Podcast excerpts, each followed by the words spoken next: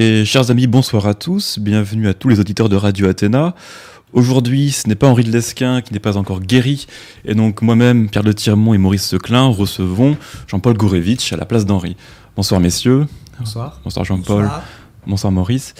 Alors nous vous recevons aujourd'hui pour un ouvrage que vous voyez affiché à l'écran. Maurice, tu peux un peu le tourner vers la caméra.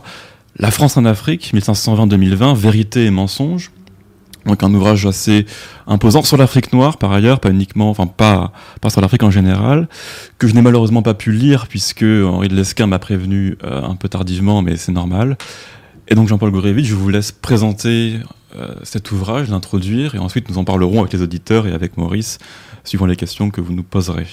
Alors, ce que je veux dire d'abord, c'est... Et rapprochez-vous bien de votre micro, s'il vous plaît, vous êtes... C'est que je suis consultant international, j'ai travaillé 26 ans en Afrique subsaharienne et je continue à travailler avec les diasporas africaines en France. J'ai donc à la fois le point de vue des Français et des chercheurs français et aussi celui des Africains et des chercheurs africains. J'ai voulu faire cet ouvrage parce que sur l'histoire de la présence française en Afrique pendant cinq siècles. Il y a eu beaucoup de choses qui ont été dites et dont certaines relèvent carrément de la désinformation. Et c'est important aussi bien pour les Français que pour les Africains d'essayer de s'approprier cette mémoire commune. Donc c'est un ouvrage qui se veut scientifique, vulgarisation scientifique, disons, euh, et qui euh, est destiné à faire un peu le point chronologiquement sur tout ce qui s'est passé depuis le moment où les premiers bateaux français sont arrivés sur le golfe de Guinée, c'est-à-dire au, début du XVIe siècle, jusqu'à aujourd'hui, puisque l'ouvrage s'arrête euh, carrément en 2020. Vous avez un ouvrage qui est écrit de manière chronologique C'est totalement chronologique. Euh, c'est même euh, chronologique d'une façon typographique, puisque quand tout le monde est d'accord euh, sur une période, ce qui, est, ce qui fait l'objet d'un consensus est en italique, et y a, quand il y a débat, j'expose les thèses des uns les thèses des autres, les arguments des uns et les arguments des autres, et alors là, c'est en romain. Alors quand je pense à, quand je vois tabou, vérité, mensonge, je pense aux questions de, de l'esclavage. Je pense que c'est vraiment le contexte actuel euh, qui vous a probablement poussé à, à écrire cet ouvrage. C'est tout à fait vrai. Euh, je n'aurais pas fait cet ouvrage si, sur le plan des confusions entre l'esclavage et la traite, des confusions euh, entre les différentes traites, de l'oubli volontaire par certains de la traite arabo-musulmane, euh, des problèmes actuels du Sahel et de la possibilité d'établir un califat dans le nord du Sahel, des problèmes d'immigration euh, africaine en France. Euh, je n'aurais pas écrit cet ouvrage si l'actualité m'avait pas poussé à euh, essayer de faire euh, le point le plus précis, le plus documenté possible sur ces questions-là, parce que le but, c'est pas de faire sortir une thèse, le but, c'est de donner aux gens les moyens de se faire leur propre idée, mais en connaissance de cause, et à partir de faits indiscutables euh, d'une certaine façon. Et d'autre part, il y a effectivement des débats sur un certain nombre de sujets. Il est important qu'ils connaissent les arguments des uns et les arguments des autres. Il n'y a pas un petit côté Bernard Lugan aussi dans l'esprit de, vos ouvrages? On a l'impression que c'est aussi un historien qui, s'attaque à ces mensonges et à ces tabous. Est-ce que vous pensez le compléter est-ce que vous pensez Alors moi, je ne suis pas historien mm. pur sucre. Euh, j'ai plutôt, je ne veux pas parler de ma carrière parce que c'est euh, euh, hors sujet d'abord, et puis c'est tout à fait particulier, mais j'ai une fonction qui est plus une fonction d'essayiste documenté. Je veux dire que quand je suis arrivé en Afrique en 1987, de 1987 à 1997, j'ai rien écrit euh, parce que j'estimais ne pas être suffisamment informé. Et puis, au fur et à mesure que vous vivez avec euh, les Africains, que vous travaillez avec eux, certains disent parfois que vous travaillez contre eux aussi, euh, vous avez euh, vous vous rendez compte d'un certain nombre de choses et vous vous dites, mais les gens de la métropole, ils sont absolument pas au courant de ça, ils savent pas comment ça se passe et on ne peut pas compter toujours sur les médias pour nous raconter ce qui se passe véritablement. Donc euh, cet ouvrage, et c'est pour ça qu'il porte le sous-titre Vérité et mensonge, il vise quand même à faire à la fois un état des lieux le plus documenté possible et à tordre le cou à un certain nombre d'idées reçues ou d'idées fausses qui euh, polluent aujourd'hui les relations franco-africaines. Quand je vois bilan, on parlait d'un bilan, on a envie de poser une question peut-être un peu simpliste, s'il serait a priori positif ou négatif c'est que c'est un peu la question de, la colonisation. Est-ce que nous avons apporté ou pas? Est-ce que vous voulez en parler plus en détail et commencer euh, bah, à nuancer la, euh, réponse C'est justement une question à laquelle on ne peut pas répondre par oui ou par non. Il y a des éléments qui sont positifs, il y a des éléments qui sont négatifs, et pour donner quelques exemples quand même, parmi les éléments positifs, il y a tout ce qui a été fait en matière d'éducation, tout ce qui a été fait en matière de santé, tout ce qui a été fait en, matière de formation des élites, tout ce qui a été fait en matière d'apprentissage de la démocratie, euh, parce que c'est pas simplement la colonisation euh, dont je traite, c'est tout ce qui s'est passé après. Je veux dire qu'il y a le temps des indépendances et on va des indépendances à aujourd'hui. Et, la France est intervenue très largement entre 1960 euh, et puis 2020. Il y a aussi du négatif, il ne faut pas se le cacher. L'histoire même de la colonisation euh, n'est pas toujours une histoire glorieuse. Elle a ses moments douloureux et, tragiques. Nous ne sommes pas non plus, contrairement à ce que certains pensent, arrivés dans un euh, continent qui était strictement peuplé de sauvages. Euh, il y a eu des royaumes africains bien avant la colonisation qui ont fonctionné, qui avaient une gestion, une administration, euh, qui relevait des impôts, qui avait une armée. Donc nous ne sommes pas arrivés sur un terrain vierge. Et, pour apporter, vous vous souvenez de la phrase de Victor Hugo, euh, nous sommes venus en Afrique pour y apporter le progrès et combattre la barbarie, ça c'est quand même euh, une erreur magnifique. Alors c'est du Victor Hugo, on peut comprendre que dans son, dans son envol lyrique, il en parle, mais bon, cette euh, idéologie du progrès qu'on a essayé de faire passer pour la base de la colonisation, elle est quand même euh, très largement discutable. Et puis, il y a des éléments comme le travail forcé, comme l'exploitation euh, des matières premières des pays africains sans faciliter l'exploitation par les Africains eux-mêmes de leurs propres richesses qui sont euh, à mettre euh, à notre débit. Et puis nous avons eu des interventions euh, politiques ou politico-économiques ou géopolitiques dans la période qui a succédé aux indépendances, dont on ne peut pas toujours dire qu'elles étaient exemples d'arrière-pensée. Hein. Une remarque de Maurice. Non, à propos de, ce, de justement de la période qui a succédé aux indépendances, quelqu'un demande si on peut vraiment dire que l'Afrique est indépendante, qu'il faut penser euh, de ce qu'on appelle la France-Afrique, et si l'Afrique doit atteindre une indépendance réelle différente de son indépendance euh, imparfaite actuelle, quels pourraient être les moyens de cette vraie indépendance? Alors, pour justement combattre un petit peu cette euh, vision, j'ai suivi et dans l'ouvrage, il y a euh, pas mal de pages qui sont consacrées. J'ai suivi chacun des pays africains pendant les 20 années qui ont suivi l'octroi des indépendances.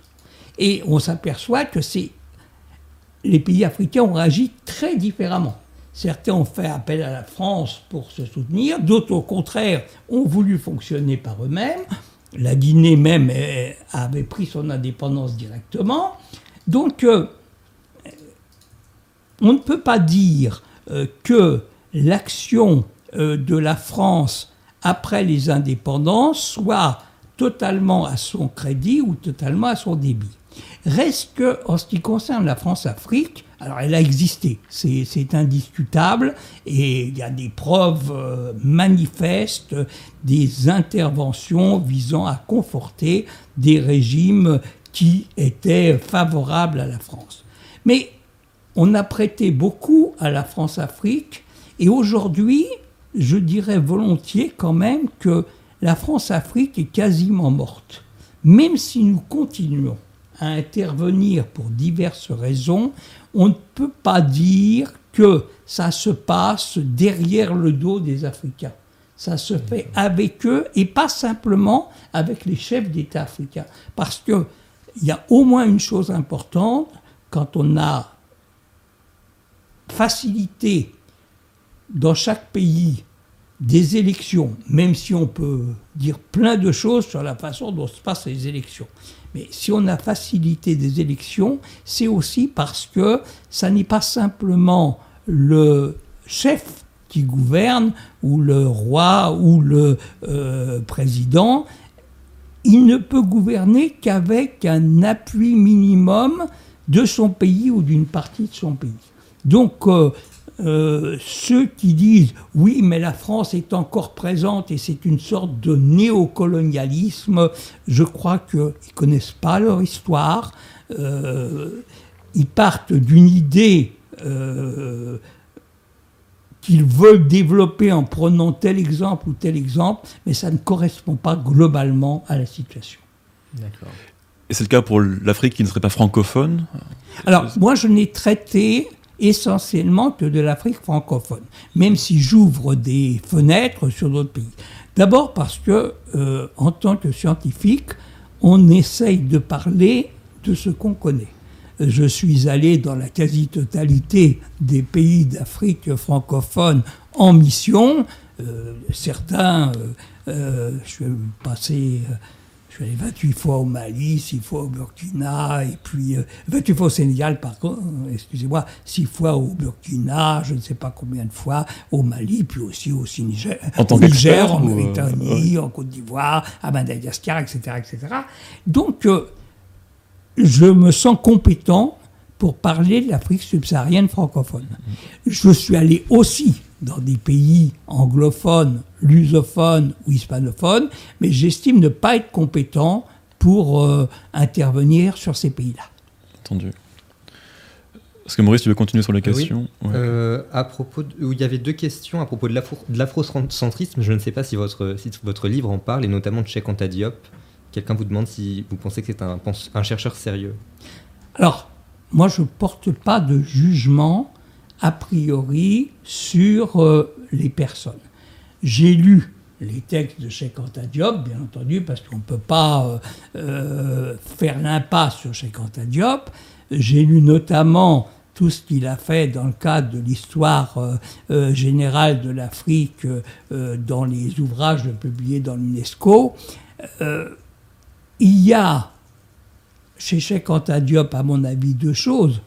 Une volonté de valoriser l'apport des Africains à l'Afrique, ce que je peux très bien comprendre. Il y a aussi euh, un écart par rapport à la norme habituelle, c'est-à-dire qu'il tente à renverser euh, les euh, perspectives et quand il dit que finalement les premiers les premiers hommes enfin quand il dit je crois que c'est propres paroles que l'Afrique est intervenue en Europe bien avant que l'Europe intervienne en Afrique, ça il faut quand même le prouver et euh, c'est pas euh, scientifique. Bon, je pense que c'est un historien qui a eu le mérite de réhabiliter euh, les pensées africaines, les royaumes africains et la part qu'ont pris les Africains à la construction de leur propre pays, on est toujours emporté par une sorte d'idéologie qui vous euh, pousse à des excès. Et je crois qu'il y a euh, dans ces textes un certain nombre d'excès. J'ai cité plusieurs exemples de ces textes qui me paraissent ah pas historiquement tenables. Et vous pensez que ces idées afrocentristes ont beaucoup d'influence dans l'Afrique contemporaine? Alors oui, oui. Ben D'ailleurs, l'université de Dakar s'appelle l'université Cheikh Anta Diop. Donc ça veut bien dire qu'il y a une reconnaissance implicite du magistère de Cheikh Anta Diop euh, en Afrique subsaharienne. Oui, sur notre sujet, je pensais à la question du, Mali et l'intervention militaire en France, de, au Mali justement de la France? C'est un sujet que vous abordez? Bah oui, euh, on ne peut pas aujourd'hui faire l'impasse sur ce qui se passe euh, au Mali, d'autant plus que tout ceci euh, relève de toute une histoire, parce que euh, l'opération Barkhane n'est que la suite d'une série d'opérations qui ont été entreprises depuis longtemps, et d'autre part, beaucoup de gens ignorent euh, la situation réelle du Mali. je ne partage pas toutes les idées de Bernard Lugan, mais euh, je reconnais que c'est un très grand spécialiste de l'Afrique et notamment que c'est un très bon spécialiste du Sahel et des problèmes d'ethnicité au Sahel. Or, euh, nous avons euh, un mélange entre les interventions de type islamiste et les interventions qu'on pourrait dire de type territorial ou de gouvernance, aussi bien des Touaregs au nord que des Peuls au sud. Et donc, euh, la situation est suffisamment complexe pour qu'on essaye de donner au public qui nous lit des outils d'analyse de cette situation.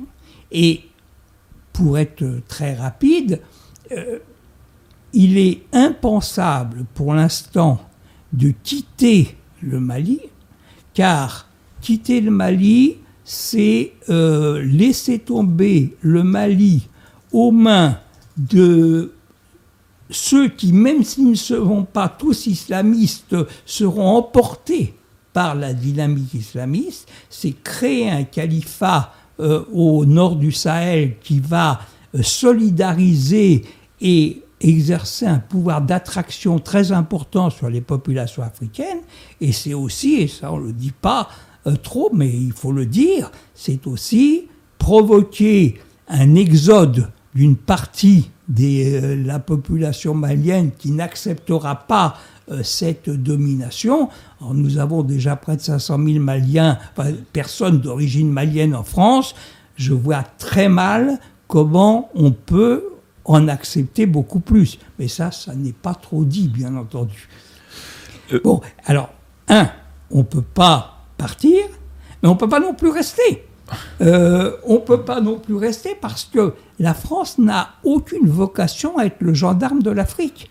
Or, nous avons créé, nous avons facilité la création de la euh, du G5 Sahel, c'est-à-dire des cinq pays euh, destinés à constituer une armée pour combattre à nos côtés, il faut bien reconnaître que, à l'exception des Tchadiens et euh, d'un certain nombre de Mauritaniens, les troupes nigériennes, les troupes burkinabées, les troupes maliennes n'ont pas la capacité ni logistique, ni technique, ni même mentale, je dirais, de combattre les islamistes. Comment voulez-vous imposer à des gens dont une partie pense que finalement euh, les Français sont d'horribles colonisateurs euh, qui ont pillé l'Afrique, comment voulez-vous leur imposer de combattre avec ces Français contre leurs propres frères? C'est pas possible, ça ne peut pas fonctionner. Bon, donc on ne peut pas partir, on ne peut pas rester, et donc euh, la situation actuelle oblige à attendre, d'autant plus que, comme euh, on le disait tout à l'heure de façon informelle, la pandémie du, du Covid-19, de la Covid-19, peut rebattre un certain nombre de cartes et en plus gèle pour l'instant une partie non seulement des opérations militaires, mais des négociations. D'accord. En parlant de la Covid, je pense que l'ouvrage est peut-être un peu trop jeune pour que vous ayez évoqué le, rapport entre l'Afrique et la Covid. On parle souvent du fait que le continent est beaucoup moins touché. Est-ce que c'est une question de, de malmesure Alors, c'est vrai et faux. Euh, le continent a été beaucoup moins touché au début que les autres continents, euh, à l'exception de l'Afrique du Sud. Euh, et certains ont vu au début euh, une sorte de justice divine, comme si, au fond, Allah avait fait en sorte que les populations les plus riches soient les plus touchées. La situation, n'est plus tout à fait la même. D'abord parce qu'il y a des variants des virus dont on ne sait pas à quel point ils touchent l'Afrique, que les informations qui sont données sont en général des informations officielles et qu'il faut se défier des, seules informations officielles venant des organismes justement mandatés pour cela, et il y a quand même un très grand risque euh, épidémiologique. Vous le savez, euh, l'Afrique dispose de très très peu de vaccins, de très peu de ressources logistiques et humaines pour pouvoir traiter euh, les maladies. C'est surtout valable en ville, bien entendu, beaucoup moins dans les campagnes, mais on ne peut pas aujourd'hui euh, faire des prévisions sur le développement de la pandémie en Afrique subsaharienne. D'accord. Euh, les hypothèses comme quoi le, le, soleil, les UV tuent le virus, le fait qu'il y ait moins de carence en vitamine D, toutes ces choses-là ont probablement... Euh, c'est peut-être vrai. Ça a été en tout cas un des arguments qui ont été donnés au départ pour dire, bah, vous voyez, euh, compte tenu des différences de climat, euh, l'Afrique subsaharienne et notamment l'Afrique euh, tropicale ou subtropicale est beaucoup moins touchée que les autres pays. Avec les variants, on en est beaucoup moins sûr. Et on ne sait même pas comment vont muter les variants j'ai peut-être un, biais aussi euh, européen, mais est-ce que l'Afrique est capable de tester, l'Afrique noire est capable de tester, de vraiment savoir ce qu'il se passe d'un point de vue de la diffusion du virus C'est très difficile. Euh, moi, je, je, suis en liaison avec euh, un certain nombre de collègues. J'ai dit que je travaille avec la diaspora, mais je suis aussi en liaison avec des collègues sur place. On voit bien que la situation au Sénégal, par exemple, et à Dakar, particulièrement, n'est pas une situation très favorable. Euh, vous avez dans les grandes villes, et les villes d'Afrique sont des mégapoles, euh, vous avez dans les grandes villes une, euh, une foule très importante, beaucoup de rassemblements, des manifestations, des lieux où les gens se retrouvent ensemble, et il suffit de très peu de gens contaminés pour en contaminer beaucoup. Pour revenir au Sahel, vous connaissez Hugues Lagrange, je pense, qui avait dit que les immigrés africains en France, il y avait une nette différence entre les populations et les nationalités, et c'était les Africains qui venaient du Sahel qui étaient les plus problématiques en France. Est-ce que c'est en rapport avec cette déstabilisation militaire, ou vous pensez que c'est quelque chose de plus culturel ou, euh, Alors moi j'ai fait pas mal de travaux euh, sur euh, la situation des Africains en France. J'avais même écrit, oui, vous avez écrit en 2009 un ouvrage qui s'appelait Les Africains de France. Euh, avant, j'avais écrit La France africaine il y, a, il y a une vingtaine d'années, mais c'est complètement dépassé. je ne sais pas s'il faut parler de problématique. les Africains qui sont en France ne peuvent pas être mis dans un, même sac, si j'ose hmm. m'exprimer ainsi. Il n'y a aucun rapport entre un éleveur malien, euh, un intellectuel béninois et un réfugié politique congolais. Euh, vous avez autant de euh, types d'Africains que, je ne veux pas dire d'ethnie, mais que de grands ensembles de populations. Alors, il n'en reste pas moins que, en ce qui concerne les populations euh, de la zone soudano-sahélienne, je dirais, euh, bon, mauritaniens, guinéens en partie, sénégalais, euh, ils ont plus de mal à s'habituer à ce qu'on peut considérer un petit peu comme l'esprit français ou les valeurs françaises que des populations venant du Bénin, de la Côte d'Ivoire ou euh, du euh, Congo-Brazzaville. Il y a d'abord la religion. Euh, la plupart des Africains euh, qui sont au nord de l'Afrique subsaharienne sont musulmans dans une très grande partie, euh, euh, quasiment 100% en Mauritanie, 95% en Guinée et au Niger, 90% au Sénégal. Certains qui ont été formés par leur propre manuel scolaire. J'ai fait un gros travail, enfin nous avons fait un gros travail euh, quand, au, moment du cinquantenaire des indépendances pour comparer les manuels scolaires africains et les manuels scolaires français qui parlaient de l'indépendance. Ben, vous avez deux lectures qui sont extrêmement différentes les unes des autres, et on l'a fait avec des chercheurs africains en plus. Je veux dire, c'était pas euh, euh, d'un seul côté. Et dans un certain nombre de manuels africains, l'histoire telle qu'elle est racontée présente vraiment la France comme chargée de quasiment tous les maux et euh, l'Afrique comme un continent qui aurait pu se développer mmh. sans la France.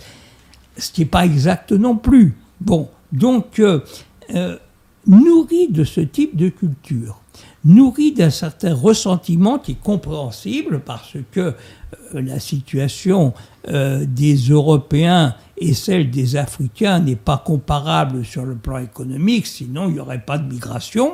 Bon, euh, ça rend euh, la situation difficile, notamment dans les lieux où les Africains étant regroupés se sentent une force.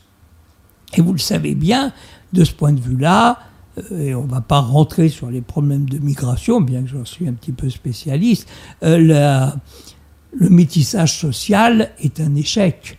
Euh, le métissage culturel a plus ou moins bien marché, mais le métissage social n'a pas fonctionné.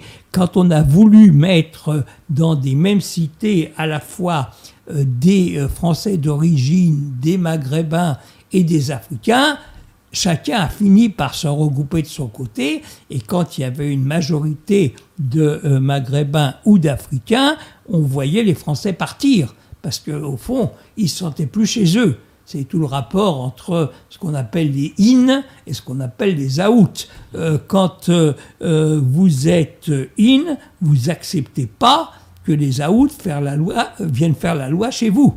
Mais quand les outs sont nombreux et qu'ils deviennent in, ben, les anciens ils n'ont qu'une seule envie, c'est de partir. Bon, donc, euh, euh, dans les euh, territoires où les Africains sont très nombreux, voire majoritaires, la difficulté est d'autant plus grande que la rumeur circule très facilement. ce ne sont pas des civilisations de l'écrit, ce sont des civilisations de l'oral. Et dans l'oral, on ne contrôle pas ces informations. Et une rumeur euh, euh, génère tout de suite euh, des, véritables flambées.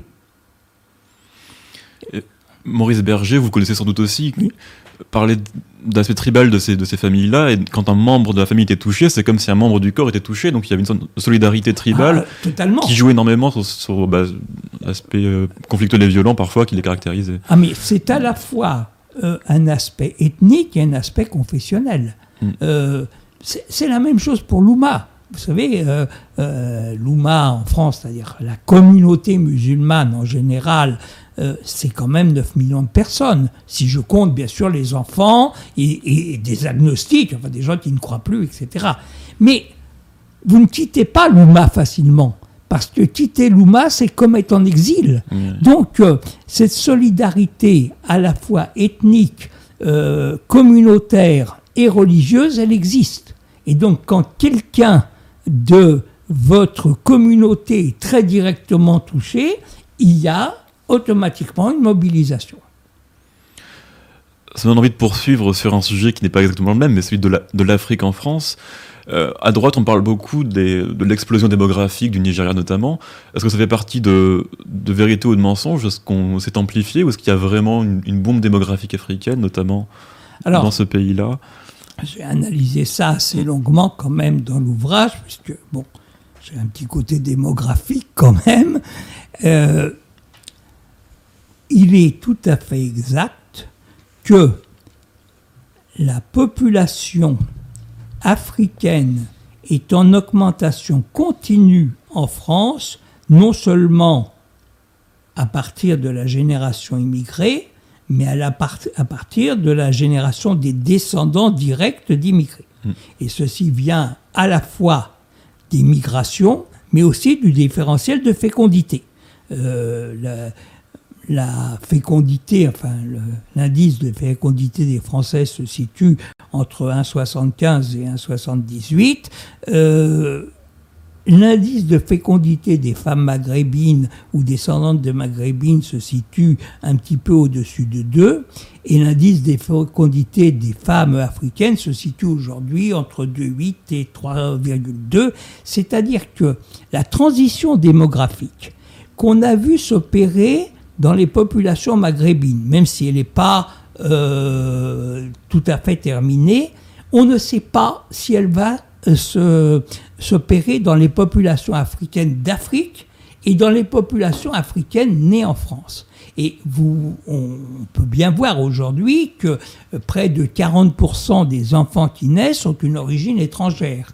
Et euh, parmi euh, cette origine étrangère, les origines africaines ou maghrébines sont majoritaires. Est-ce que, parce que ça s'est produit comme ça, ça suppose que ça va continuer à fonctionner comme ça et que dans 20 ans, dans 30 ans ou dans 40 ans, la population française sera majoritairement africaine, comme le pense un certain nombre de tenants du grand remplacement, ça, euh, je dirais, euh, on ne peut pas scientifiquement le démontrer. C'est une hypothèse, c'est pas plus qu'une hypothèse. Et vous avez parlé du Nigeria euh, tout à l'heure.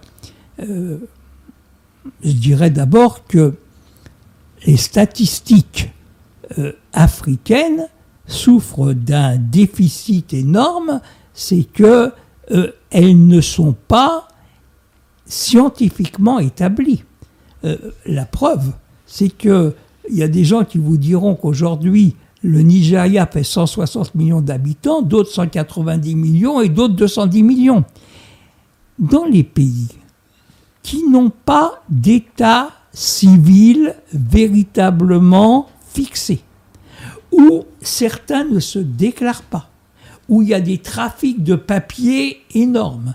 Comment voulez-vous euh, situer le niveau actuel de la population de ces pays Alors, il ne reste pas moins, et vous avez raison là-dessus, que euh, ces pays se développent, que démographiquement, ils progressent. Maintenant, dire que dans 50 euh, ans, euh, le euh, Nigeria fera 400, 500 ou 600 millions d'habitants, c'est une hypothèse, c'est pas plus qu'une hypothèse. Mais il y a une tendance lourde. Et on le voit pour des pays riches, mais on le voit surtout pour des pays pauvres. le Niger pays pauvre par définition, parce que il ne bénéficie pour l'instant fondamentalement que de son uranium, et c'est nous qui finançons une partie de son uranium, nous donnons un tiers des richesses, alors des richesses déclarées, hein, des productions déclarées. Entre les productions déclarées et les productions réelles, il y a, un écart énorme. Hein. mais nous donnons un tiers de cela euh, à l'État euh, nigérien. Ça ne change pas la vie du Nigérien moyen, qui ne voit, voit pas ça arriver. Et un pays où il y a 6 à 7 enfants par femme, et où la croissance démographique est plus forte que la croissance économique, alors qu'il a déjà un retard énorme au départ, il ne pourra pas nourrir tous ses enfants. Il les euh, forcera soit à la misère, soit à l'immigration. Et quant à l'uranium, il paraît que nous le payons beaucoup plus cher que nous le payons à d'autres pays comme le Kazakhstan. Tout à fait. Or, peut-on prétendre que nous payons l'Afrique à ce moment-là euh, C'est là que la, logique mathématique s'oppose finalement à la logique politique. Euh, financièrement, nous aurions intérêt à acheter notre uranium au Kazakhstan, mmh. mais euh, en raison des liens qui ont été tissés avec l'Afrique depuis très longtemps, on ne peut pas dire bon bah euh, on va décentraliser euh, les, les, usines et puis euh, acheter l'uranium ailleurs. C'est pas c'est pas humainement possible. Ce qu'on peut faire, et c'est un petit peu ce qui avait été tenté ces dernières années, mais c'est encore assez loin, c'est faire des conditionnalités. nous vous nous sommes prêts à vous financer telle chose, telle chose, telle chose, à condition qu'il y ait de votre côté telle chose, telle chose, telle chose. Et moi, en tant que euh, consultant international et, faisant de l'expertise, j'ai été amené à faire euh, des bilans. Et c'est jamais très très drôle de faire un bilan et de dire euh, mais vous avez été financé par tel organisme pour faire telle chose Qu'est-ce que vous avez fait qui a été financé? Qu'est-ce que vous avez fait qui n'a pas été financé? En général, il n'y a rien. Et qu'est-ce que vous n'avez pas fait qui a été financé? Et c'est pour ça que j'ai été persona non grata dans un pays africain et plus ou moins expulsé d'un autre. Bon, euh, euh, mais c'est notre travail aussi. Donc c'est un problème plus de corruption que de, que de France. C'est un problème à la fois de corruption et c'est un problème je vais un exemple parce que c'était énorme. Euh, au Bénin, j'avais fait l'analyse des enseignants morts qui continuaient à être payés. Bon. Et pourquoi j'avais fait cette analyse? Parce que, en traversant le Bénin, euh, j'avais constaté qu'à Cotonou, à Porto Novo, les grosses villes, il y avait deux enseignants par classe et qu'en brousse, il n'y avait pas d'enseignants par classe ou de temps à autre un enseignant qui venait. Euh, bon, et que euh, je me suis donc rapproché du gouvernement béninois en disant euh, ce serait quand même bien, même si on ne peut pas faire une statistique complète, de faire une analyse de quel est l'état du nombre d'enseignants par rapport au nombre d'écoles et par rapport à la population. Un de mes collègues africains, d'ailleurs, euh, s'est lancé là-dessus. Et quand on a vu euh, les études qu'il avait faites, on a compris tout de suite que le gouvernement euh, béninois n'accepterait jamais d'admettre qu'on continuait à payer des morts. Hmm. Bon, vous voyez, donc il y a la corruption, il y a aussi le laxisme et il y a aussi des pressions euh, d'une partie de la population qui veut garder ses privilèges par rapport à une autre. C'est beaucoup plus intéressant, euh, je reprends mon exemple, c'est beaucoup plus intéressant d'enseigner dans deux à deux personnes dans une classe à Cotonou parce que euh, vous êtes là une journée, le second jour vous n'y êtes pas et vous êtes quand même payé pour les deux jours.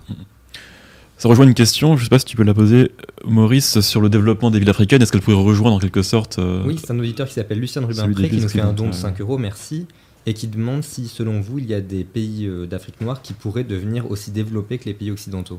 Alors, il y a un pays d'Afrique noire qui n'a pas besoin de nous. Kenya. C'est Maurice. l'île Maurice n'a absolument besoin d'aucune subvention. Pourquoi? Ben, C'est d'abord un petit pays, mais c'est un pays où vous avez à la fois des Indiens, des Mauriciens et des Chinois. Les trois communautés euh, qui coexistent, mais pas plus, euh, sont donc en concurrence. Et puis l'île Maurice a euh, un avantage énorme. Elle a une diaspora importante. Il y a près de 100 000 Mauriciens en France. Il y a le tourisme qui joue un rôle très important. Et puis, ce dont je me suis aperçu, ça ramène peut-être au deuxième ouvrage que je voulais présenter, il y a le reconditionnement des médicaments euh, qui se fait à Port-Louis. C'est-à-dire que l'île Maurice est un endroit où les médicaments venant d'Inde sont reconditionnés avant de les distribuer en Afrique. Reconditionner, tout le monde sait ce que ça veut dire. Euh, un médicament qui est à 80% euh, devient à 20% ou à 30%. Donc euh, on multiplie les emballages par 4 et on divise les doses par 4. Et vous trichez si les Chinois et les Indiens portent le pays, c'est pas vraiment. Et ça fait partie de, toute une histoire.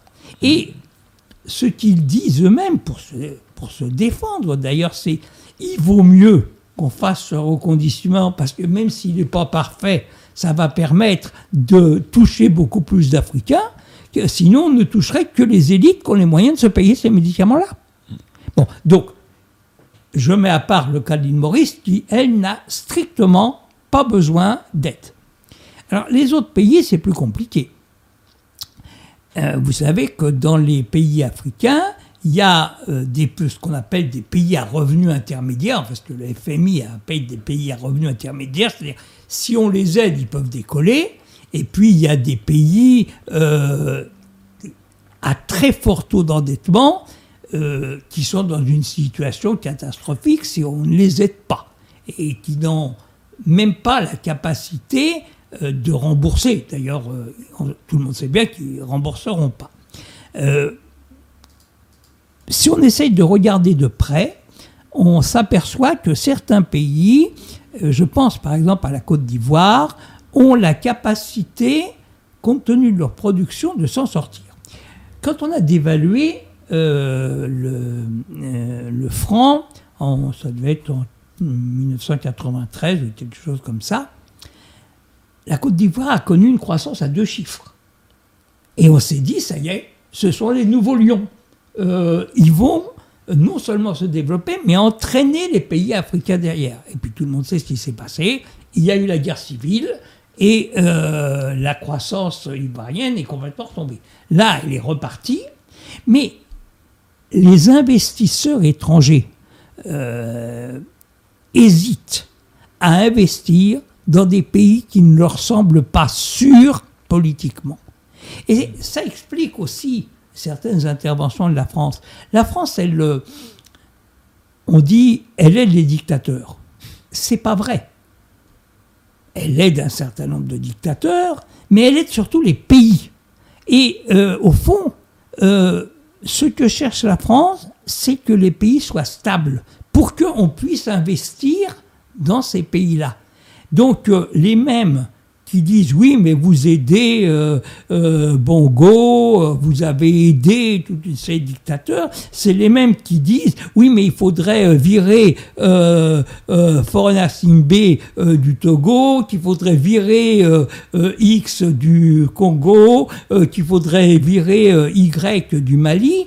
C'est-à-dire que les mêmes voudrait finalement qu'on fasse une sorte de euh, distinguo entre les pays corrompus dont il faut virer les dictateurs et les pays euh, démocratiques avec tous les guillemets nécessaires où, il faut laisser les dictateurs là. Non, euh, la France travaille sur la stabilité des pays, comme d'ailleurs d'autres bailleurs de fonds, et on sait que les investissements étrangers, qui sont quand même la clé du développement des pays africains, n'iront que dans les pays où il y a une stabilité et où les risques sont limités. Je pense à Nairobi peut-être, qui est un modèle euh, de capitale africaine de euh, développement. le Kenya euh, a fait partie très longtemps des pays où il y avait des investissements extérieurs importants. Le problème d'une partie du Kenya, c'est qu'il est confronté, notamment dans le nord, à des incursions somaliennes qui hmm. sont des incursions islamistes et que il y a des risques d'explosion. Il y a d'ailleurs eu des attentats à Nairobi, etc. Euh, il n'y a pas beaucoup de pays qui échappent actuellement à la contagion terroriste.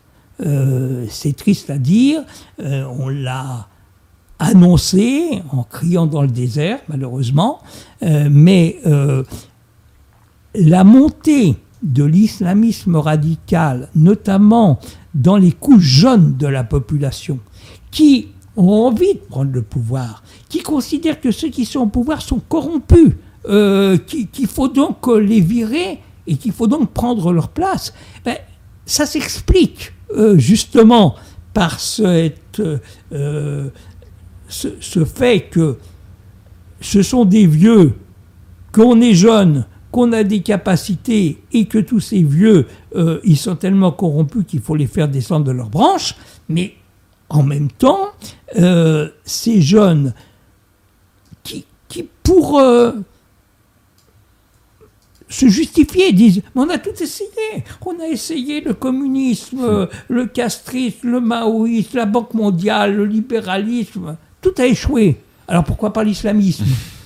Et c'est un, phénomène réel. Moi, je, me souviens, je m'excuse de prendre un, exemple personnel, mais quand je suis revenu d'une mission au, Burkina, euh, qui m'avait été commandée par le ministère des Affaires étrangères européennes, j'ai dit, c'était début 2013, j'ai dit, euh, il va y avoir des attentats à Ouagadougou, il va y avoir des attentats à Bamako, il va y avoir des attentats à Abidjan, il va y avoir des attentats à Dakar. Bon, il n'y a pas eu d'attentats à Dakar, mais tous les autres, c'était vrai. Et on m'a répondu, oui, enfin ça, vous travaillez pour le Front National. Bon, je veux dire que vouloir se fermer les yeux devant des réalités qu'on a remarquées, bien sûr, on n'est pas sûr. On fait l'hypothèse que, mais on est des lanceurs d'alerte on est là pour dire attention, il peut se produire telle chose.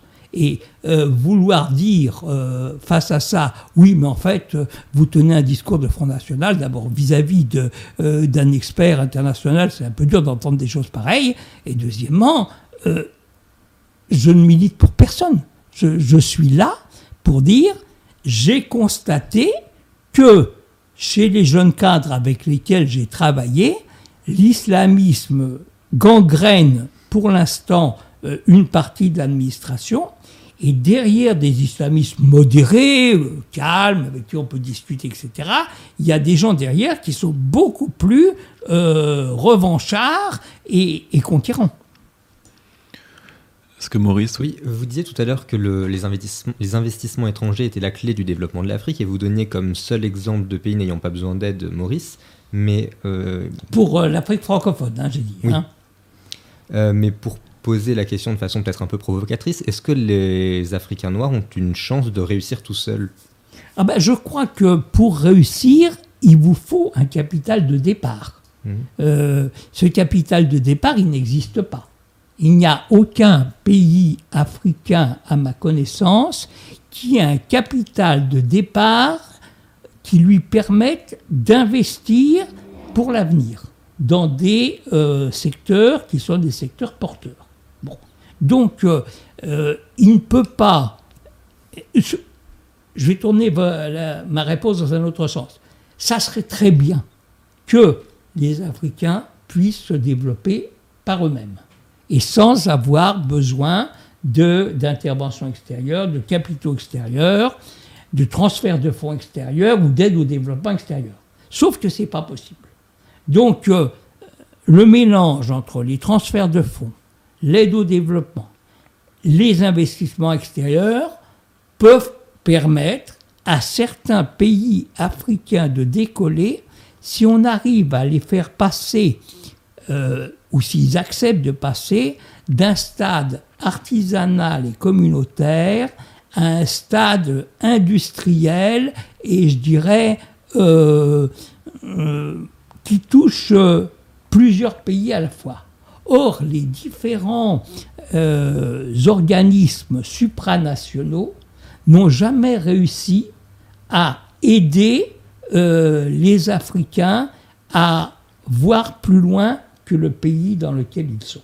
J'ai fait une carte dans l'ouvrage des euh, euh, différents organismes supranationaux existants en Afrique, aussi bien sur le plan économique que sur le plan politique. Et malheureusement, ce sont très souvent des coquilles vides. C'est des bases sur lesquelles on pourrait s'appuyer, mais sur lesquelles personne ne s'appuie.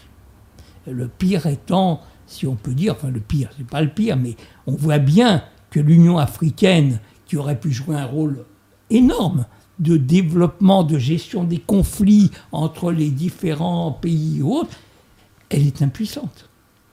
À ce sujet, reste-t-il quelque chose des idées euh, fédéralistes panafricaines euh, en Afrique? Il y a le mythe, le, grand mythe euh, d'une Afrique de tous les peuples et de tous les pays. Ce que euh, certains, comme euh, Nasser autrefois, comme Kadhafi ensuite, comme d'autres théoriciens, ont, ont rêvé d'établir. Ce mythe, il est présent. L'Africain, il sent aussi africain. Ils ne sont pas simplement de son ethnie, ils ne sont pas Wolof, ils ne sont pas sénégalais, ils sont aussi africains. Mais c'est pour l'instant de l'ordre du mythe. Sur le plan économique, sur le plan politique, et on l'a bien vu, sur le plan politique, ça n'a pas marché. Les diverses fédérations politiques entre les divers pays ont toujours échoué. Un auditeur, Cédric Marion, demande si l'islamisme radical qui existe en Afrique noire est issu du salafisme des pays du Golfe ou bien s'il a une autre origine, s'il est arrivé, euh, s'il est né directement en Afrique. C'est une question, c'est une bonne question parce qu'elle est difficile. Euh, d'abord, euh, l'approche de la religion par les Africains n'est pas du tout l'approche de la religion par les habitants des pays du Golfe. L'islam africain était un islam très tolérant, très... Euh, bon, il y a des commandements, mais on ne va pas tous les suivre. Euh. bon, mais euh, quand c'est social, hein, quand c'est le ramadan, on va faire le ramadan, parce que si on voit qu'on ne fait pas le ramadan, là, c'est moins bien. Mais peu à peu, il y a eu une radicalisation de du caractère euh, de l'islam musulman africain. Alors, elle est en cours. Elle n'est pas finie parce qu'il y a beaucoup de résistance. Et notamment, il y a des résistances de la part des communautés maurides, des communautés tidianes, etc., qui aussi euh, défendent leurs propres euh, privilèges, c'est bien connu. Mais intellectuellement, l'islamisme radical, salafiste ou wahhabiste exerce une influence d'autant plus grande qu'il ne faut pas oublier le financement par les pays du Golfe d'un certain nombre d'investissements ou d'un certain nombre de situations. Euh, vous avez des universités privées financées par les pays du Golfe. Si vous voulez, en tant qu'Africain, euh, faire le pèlerinage de la Mecque, enfin bon, une fois que la Covid-19 sera passée, si elle passe, euh, vous pouvez obtenir le financement de votre passage. Et vous rentrez, vous devenez El Hadj. Donc vous devenez une sorte de personne respectée parce qu'elle a accompli une des cinq, euh, euh, un des cinq commandements de l'islam, c'est-à-dire le pèlerinage de la Mecque. Donc, vous voyez, objectivement, on ne peut pas dire que l'islam africain soit un décalque de l'islam des pays du Golfe, mais l'emprise des pays du Golfe est quand même importante à la fois intellectuellement et financièrement. D'accord. Tu voulais dire quelque chose Non, je te laisse, vas-y. Vous savez sûrement qu'un certain nombre de nos, idées, de nos auditeurs ont des idées euh, plutôt nationalistes. Euh, certains se demandent s'il n'aurait pas mieux valu pour nous, finalement, de couper complètement les liens avec l'Afrique. Peut-être qu'il n'y ait même pas eu de, de colonisation, par exemple. Qu'est-ce que vous avez envie de répondre à ceux qui pensent qu'on serait mieux si on n'avait pas de relation du tout avec eux? Alors d'abord, euh, on ne peut pas faire l'impasse sur l'histoire. Hein. Euh, il y a une histoire, elle a eu euh, ses, périodes de gloire et ses, périodes de douleur. vous ne pouvez pas faire que l'histoire n'a pas existé. Donc la question de savoir est-ce qu'on n'aurait pas dû coloniser, etc., c'est pour moi une fausse question sur le plan scientifique. c'est comme ça, ça c'est fait. Euh, on peut toujours imaginer que, mais vous n'avez aucune garantie scientifique de savoir ce qui serait passé si on n'avait pas colonisé. Bon, alors maintenant, une partie de la question qui est euh, beaucoup plus pertinente, c'est est-ce qu'on ne devrait pas se retirer euh, de l'Afrique, pas d'un seul coup parce que ce n'est pas faisable, mais progressivement en laissant tomber à la fois les gouvernants, les euh, techniciens, les populations. Ce débat, il n'est pas clos. Il existe dans la société française et, il, est, il est légitime. Ce que je trouve, c'est que le système qu'on essaye d'établir avec des difficultés, hein, parce qu'on le voit très bien avec le Mali, euh, le système de conditionnalité qu'on essaye, enfin que les gouvernants essayent de mettre en place depuis un certain nombre d'années, est quand même un système relativement intelligent parce qu'il est contraignant pour les deux. Euh, on vous aide sur tel point, mais on ne décaissera pas la deuxième tranche avant que vous ayez terminé la première. On ne décaissera pas la troisième tranche avant que vous ayez terminé la deuxième. Et puis si vous n'avez pas fait la première, ben, ce n'est pas la peine de refaire une demande. Parce que elle ne marchera pas. Et on le voit bien dans les débats qu'il y a eu euh, très récemment sur le retour des euh, personnes en situation irrégulière qu'on a voulu renvoyer dans leur pays d'origine. Vous savez qu'un certain nombre de pays, de consulats, refusent systématiquement de reprendre le ressortissant alors qu'ils ont tenter d'explorer toutes les voies de recours pour euh, euh, obtenir un statut de réfugié ou une protection subsidiaire et qu'ils ont été déboutés. Et le débat avec le Mali est un débat très dur parce que certains disent bon, euh, c'est pas normal que nos soldats viennent se faire tuer chez vous alors que vous, vous n'acceptez même pas de recevoir les déboutés du droit d'asile qu'on vous renvoie. Et c'est un, exemple précis d'un débat euh, très serré.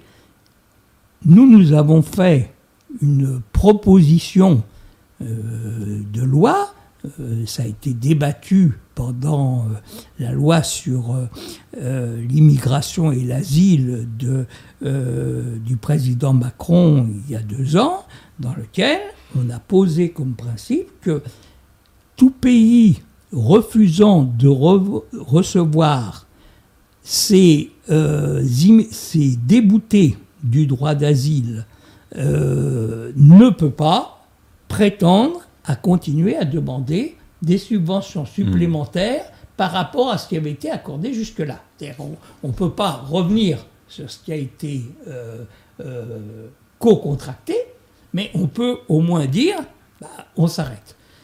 Malheureusement, euh, euh, compte tenu de la majorité écrasante euh, des députés qui suivaient l'optique de La République en marche, les différents amendements que nous avons proposés, dont certains ont été examinés par le Sénat, ne sont pas restés euh, euh, même en cours d'examen à l'Assemblée nationale.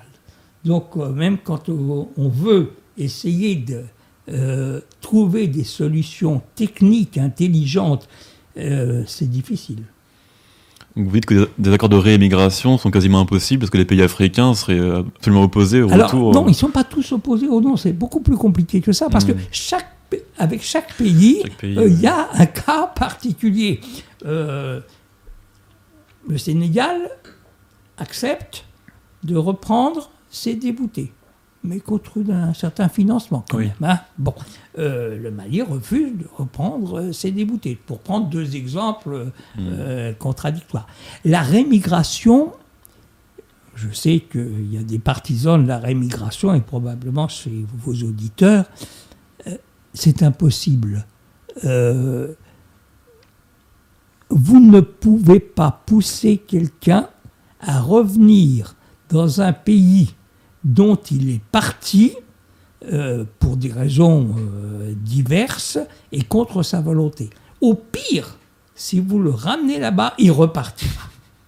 Donc, euh, vous savez, bon, la migration, c'est un sujet sur lequel je travaille quand même depuis une trentaine d'années, et je crois même avoir été un des seuls à faire une étude scientifique du coût de l'immigration les coûts et les bénéfices, enfin les dépenses et les bénéfices, euh, c'est un sujet trop difficile pour qu'il soit euh, réglé par une sorte de position de principe.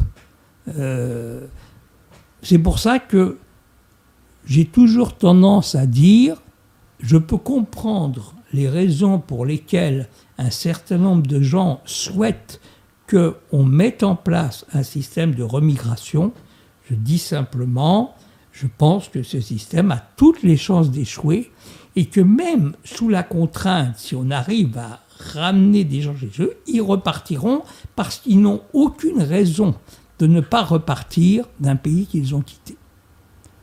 Voilà. Alors, certains, mais on rentre dans un autre débat, certains diront, eh bien, il n'y a qu'à aider les pays africains, comme ça, euh, ils ne viendront plus euh, dans les pays occidentaux. Il faut augmenter euh, l'aide au développement des pays africains. J'ai pensé ça longtemps. maintenant, je pense que c'est une erreur complète. pour une bonne raison.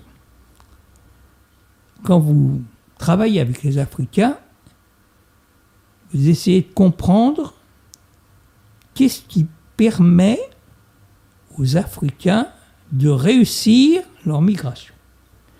Pour réussir sa migration, il faut trois conditions. La première, c'est bien entendu d'avoir les moyens de partir.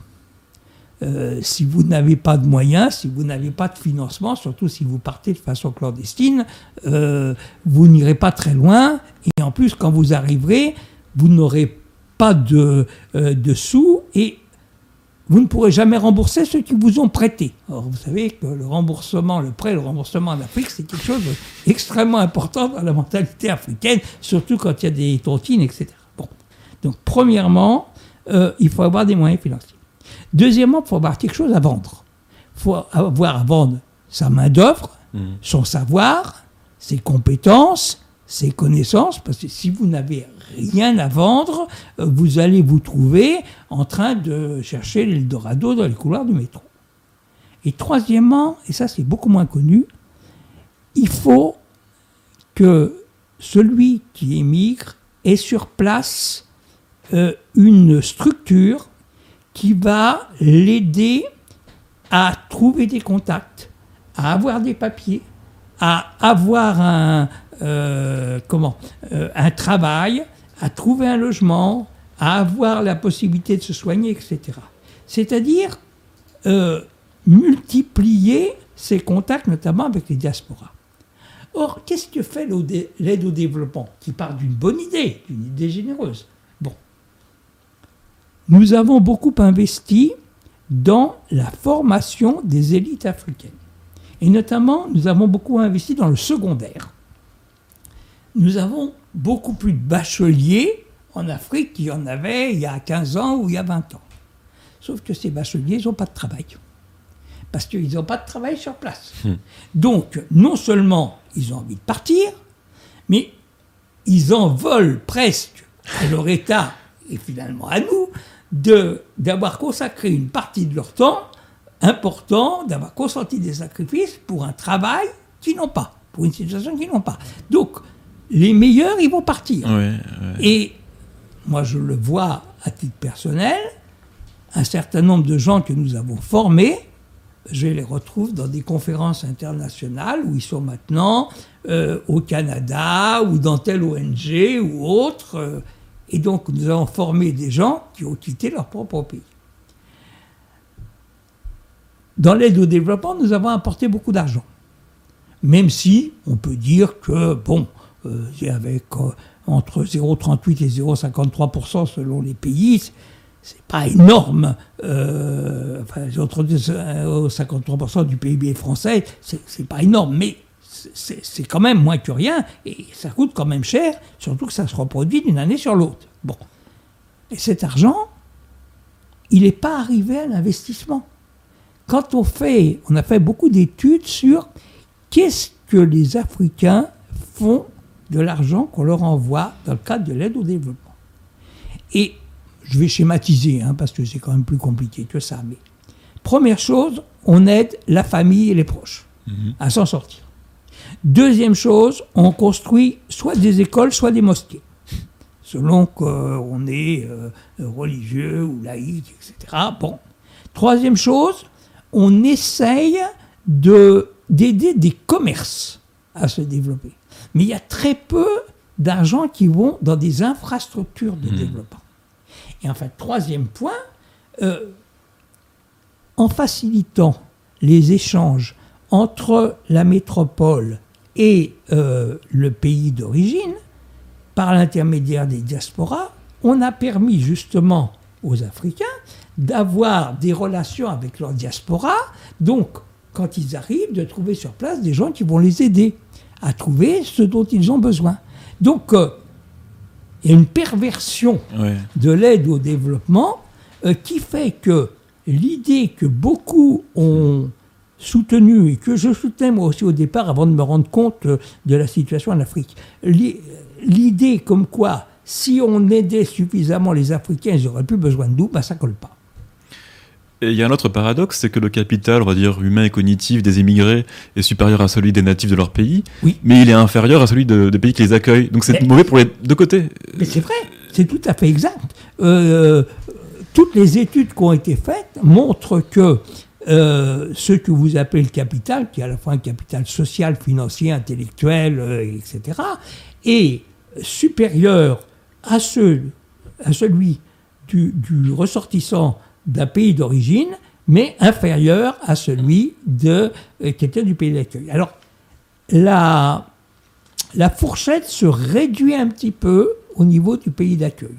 Euh, peu à peu, bah, vous avez des élites africaines en France dans, un grand nombre de domaines, aussi bien dans le domaine euh, du, du, spectacle, de la musique, de la mode, de la danse, du cinéma, de des fringues aussi. Euh, et, vous voyez euh, émerger des élites africaines, et on en verra de plus en plus, et notamment dans le domaine du numérique, où euh, certains Africains sont des petits génies du numérique et sont tout à fait capables, et je, l'ai vécu puisque j'ai écrit un, un docu-récit sur une arnaque numérique extraordinaire.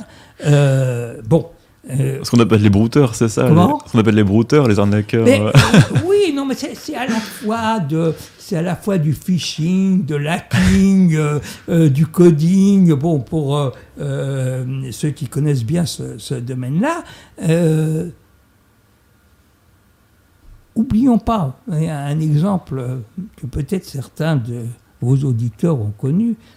quand il y avait encore des cabines téléphoniques, vous aviez une masse d'Africains devant ces cabines téléphoniques attendant. Euh, non pas parce qu'ils n'avaient pas les moyens de téléphoner, mais parce qu'ils avaient trouvé un système pour ne pas payer leur communication. C'était un très bon système mis en place par des Aïrois, enfin des, gens du Congo-Brazzaville d'aujourd'hui, euh, du Congo-Kinshasa euh, d'aujourd'hui, et ils avaient trouvé ça tout seuls. Et on a mis un temps fou à s'apercevoir que une partie des communications qui partaient de France n'étaient jamais payées. De là à dire que cognitivement, les, Africains pourront rattraper en quelque sorte les Européens, il y a, ah, euh, quand même... Euh, sur, le numérique, il y, a, il y, a, une fascination du numérique hein, euh, en, Afrique. il est rare de rencontrer quelqu'un qui n'a pas son portable. Et son portable, il est connecté. sauf que il y a tellement de coupures d'électricité euh, ou autre que si vous n'avez pas votre générateur à domicile, vous n'allez pas vous en sortir. Et c'est pour ça qu'on réfléchit à du wifi par satellite, etc. etc. Mais euh, la fascination pour le numérique est certainement un élément de modernisation, pas simplement des régimes africains, mais des mentalités africaines. C'est vrai que pour eux, par exemple, avec des, crypto-monnaies, gagner un dollar, pour nous, c'est dérisoire, mais pour eux, ça peut changer euh, une journée et, euh, tout à fait. une semaine. Tout à fait. Et euh, il faut, faut pas oublier quand même, bon, c'est un slogan, ça, il a fait beaucoup de mal parce que, comme tout slogan, il est schématique. Enfin, on a dit très longtemps, la moitié des Africains vivent avec moins de 2 dollars par jour. Mmh. Est-ce que Maurice, tu as vu des questions intéressantes? Euh, enfin, vous parliez justement un peu de votre deuxième livre. Vous voulez le présenter rapidement, peut-être? Oui, je vais le présenter très rapidement parce que c'est un, euh, c'est un ouvrage euh, qui est totalement original et qui ressemble à rien, mais moi j'aime bien faire ce que personne ne fait. Donc c'est le premier docu-récit français. Un docu-récit, c'est un système qu'on trouve au Québec et dans, dans l'Amérique du Nord, qui est un ouvrage qui mélange des documents réels, docu, et de la fiction, récit. J'ai eu l'occasion de vivre très directement une énorme arnaque montée par des Africains en 2019. C'était très remarquable comme système. Euh, ça a mis en cause 500 euh, à 600 chercheurs internationaux, et j'en ai été au début la victime, avant que je me sois rendu compte euh, qu'on partait dans l'arnaque. Ça a mis en cause la, comment, la Ligue internationale des droits de l'homme, des organismes de défense des, des, victimes féminines du terrorisme, mais aussi ça avait des prolongements jusqu'au département d'État américain, jusqu'au comment euh, jusqu'à des compagnies d'assurance, jusqu'à American Airlines, et euh, l'État français n'a, bien au courant, n'a rien fait. Je résume très rapidement. Euh, imaginez que vous êtes chercheur, chercheur international, vous travaillez, vous recevez un courrier qui vous dit voilà, les femmes sont vraiment victimes du terrorisme, nous allons donc monter une, euh, un sommet international pour essayer d'éradiquer euh, euh, cette pandémie. cette sommet aura lieu à, Los Angeles et à Dakar. Au début, vous dites, tiens, Los Angeles, Dakar, pourquoi? Et donc, tout est payé. votre voyage à Los Angeles, votre séjour, votre passage de Los Angeles à Dakar, votre retour de, à Dakar sur votre pays d'origine. La seule chose qu'on vous demande, parce qu'on n'a pas réussi à trouver quand même complètement les fonds, c'est de payer votre chambre à Dakar pendant six jours, les six jours du collège. Bon, ça fait 300 euros, vous dites, ok, on y va. Vous recevez un deuxième courrier dans lequel on vous dit, étant donné qu'on vous paye tout, vous n'avez pas d'assurance. Donc vous savez qu'il faut prendre une assurance, euh, et c'est vrai en plus, euh, euh, à partir du moment où c'est pas vous qui payez votre billet, bon. Donc vous payez une assurance, déjà un peu plus cher, bon. Vous recevez un troisième courrier qui vous dit, alors là, bon, les doutes ont commencé à, à se multiplier, le président Trump euh, étant opposé à l'immigration, vous le savez, et donc euh, ceux qui, pour euh, que les gens ne restent pas à Los Angeles et qu'ils aillent bien dans la seconde partie à Dakar, il y a un déposit que vous devez faire et qui vous sera remboursé à votre arrivée à Dakar. Donc là, vous avez des doutes énormes. Bon. Et puis, alors tout ça, euh, c'est euh, fait de telle façon qu'il y a des sites internet qui parlent du sommet, qui rappellent les sommets précédents, qui vous donnent le programme, etc. Alors moi je me suis arrêté quand même à un certain moment, mais je me suis dit, je vais quand même continuer pour voir euh, ce, qui, se passe et pour essayer de rencontrer des gens. Et j'ai rencontré un de mes collègues qui lui est allé jusqu'au bout de l'affaire il y, a, quand même un, moment où il aurait dû s'arrêter. C'est quand on lui a dit on vous envoie votre visa, on vous envoie votre billet d'avion, euh, on vous envoie vos vouchers, euh, simplement c'est DHL qui va vous les envoyer, donc il faut payer DHL au Sénégal. en livres sterling. Alors oui, déjà DHL au Sénégal en livres sterling. Lui y est allé. Il est donc arrivé à l'aéroport de Bruxelles euh, avec son petit coupon euh, American Airlines et euh, il est cherché le, vol. Il ne trouvait pas. Il est allé voir le patron d'American de, de l'aéroport qui lui a dit mais il n'y a pas de comptoir American Airlines à, à Bruxelles, mais, mais votre, euh, votre papier est tout à fait en règle et tout. Écoutez, euh, euh, c'est simple, il y a un vol de la Lufthansa qui part sur Los Angeles, vous prenez le vol, on va vous faire un prix et tout, et puis vous ferez rembourser là-bas. Et donc il le prend, il arrive à Los Angeles, il va au comptoir American Airlines parce qu'il existe bien un comptoir American Airlines à Los Angeles. Et là, on lui dit, mais c'est un faux magnifique. Euh, vous n'avez pas de... Euh, on vous a envoyé... C'est parfaitement bien imité, c'est bien les, les signatures d'American Airlines, les coupons, etc. Du coup, le gars se dit, bah, je vais aller voir quand même l'hôtel euh, où se passe le, le colloque. Cet hôtel n'existe pas, mais il est en photo. Hein. Il est en photo sur les sites internet, etc. Et le même hôtel de Dakar est aussi en photo sur les sites internet. Donc, j'ai reproduit tous ces documents, une partie sont en anglais, hein, euh, mais bon, je me suis arrangé pour qu'on comprenne le sens, etc. Et j'ai imaginé, ça c'est le côté fiction, qu'une des victimes allait chercher qui était derrière cette affaire-là. Donc il y a une partie fiction qui se passe au Sénégal et c'est pour ça que c'est un docu-récit. Vous dites qu'il n'y a, pas de docu-récit en France, c'est le premier en France. Ah ça, me paraît étrange qu'il n'y ait pas d'ouvrage qui mélange les genres comme ça. Non, non, il y a eu des ouvrages d'investigation très sérieux, il y a eu des romans euh, très euh, documentés, euh, comme Katiba de, de Jean-Christophe Ruffin, etc mais il n'y a jamais eu de docu-récit, c'est-à-dire de mélange d'éléments parfaitement réels, visibles, récupérables. Il y, a les noms des gens, il y a les adresses des gens, il y a les téléphones des gens, il y a les mails des gens, il y a les sites internet des gens. Bon. Et simplement, il y a une partie qui est donc. Voilà. Donc j'ai fait ça sans illusion sur euh, euh, le, nombre de lecteurs euh, qu'il y aura là-dessus. Ça s'appelle Le Piège, donc c'est aux éditions Avadia.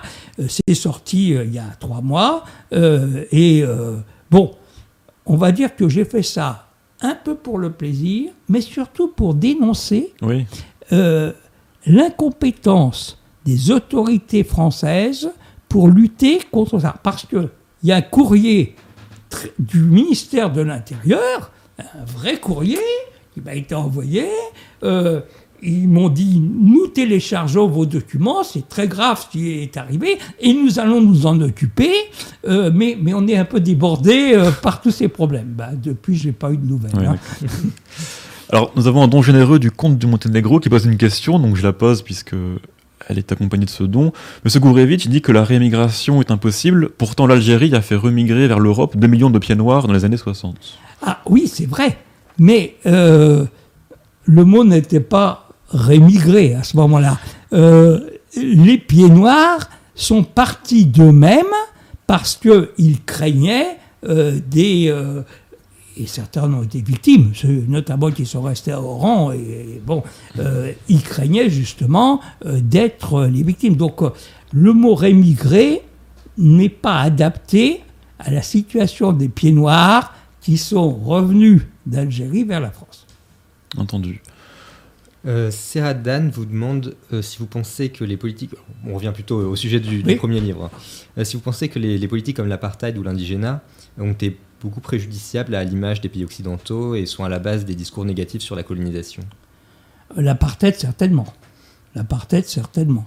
La pratique de l'indigénat, qui est mal connue, mais enfin, il faut, euh, peut-être expliquer à vos euh, auditeurs que l'indigénat consistait en fait à garder des pratiques qui n'étaient pas occidentales, mais qui étaient des pratiques locales, et qui aboutissaient sur le plan notamment juridique, mais aussi administratif, à euh, faire en sorte que les notables locaux utilisent les euh, systèmes que nous avions mis en place vis-à-vis de leurs propres concitoyens. C'est-à-dire que les, les, Africains qui étaient victimes de l'indigénat étaient victimes d'un système qui avait été approprié par les notables africains qui pratiquaient ça euh, avec notre bienveillance.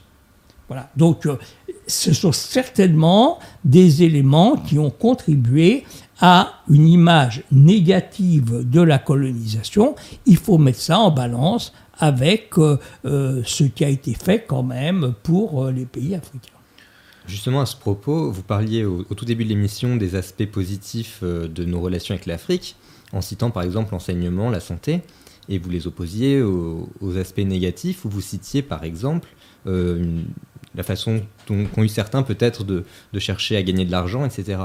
Mais finalement, euh, Von, Romnitz, un auditeur, vous demande d'où vient ce, ce, jugement de valeur, et lui pense que d'un point, de vue, euh, d'un point de vue plus égoïste, on pourrait considérer exactement l'inverse, que l'enrichissement a été le seul bon aspect et que euh, l'enseignement a peut-être été un mauvais aspect, puisque indirectement, ça finit par avoir des conséquences qui peuvent être négatives pour nous. Alors, moi, je n'ai pas dit que c'était euh, que dans nos aspects négatifs, il y avait simplement l'enrichissement d'un certain nombre de firmes françaises. J'ai aussi signalé que le travail forcé euh, qui est une forme détournée euh, de l'esclavage domestique. Bien sûr, il est payé, mais dans des conditions telles, sanitaires euh, et, quotidiennes, que le travail forcé a fait beaucoup de morts. Et euh, les, chemins de fer qui ont été créés, les routes qui ont été créées, ont euh, généré euh, toute une série de victimes. Et toutes les familles africaines sont concernées quand quelqu'un de leur famille décède dans ce cas-là. Donc, alors, il y a un paradoxe dans ce que dit votre, euh, dans ce que dit votre euh, auditeur, parce que effectivement, on pourrait dire, euh, oh bah, les efforts qu'on a faits pour euh, l'éducation sont des efforts négatifs puisque euh, vous avez encore plus de migration euh, aujourd'hui qu'hier et que la plupart des Africains justement éduqués ne trouvent pas un travail qui, qui permet de valoriser la formation qu'ils ont reçue. C'est vrai. Bon, mais si on n'avait rien fait du tout, ça serait pire. Ça dépend à partir de quand? Non, on, a, au début, euh, il y a eu très peu de travail d'éducation qui a été fait. Le travail d'éducation commence à partir du milieu du 19e siècle et s'accroît très très vite au 20e siècle.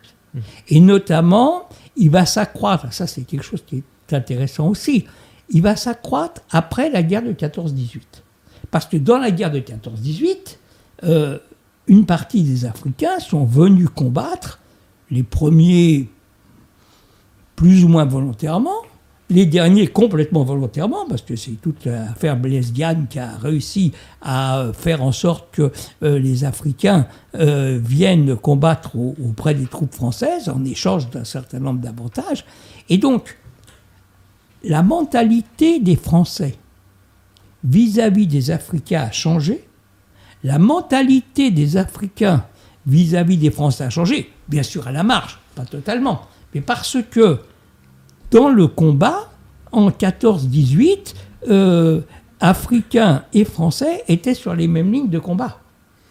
Bon, donc euh, euh, on a compris après 1918 qu'il fallait accroître très très fortement tous nos efforts en matière d'éducation, de santé, de création d'infrastructures.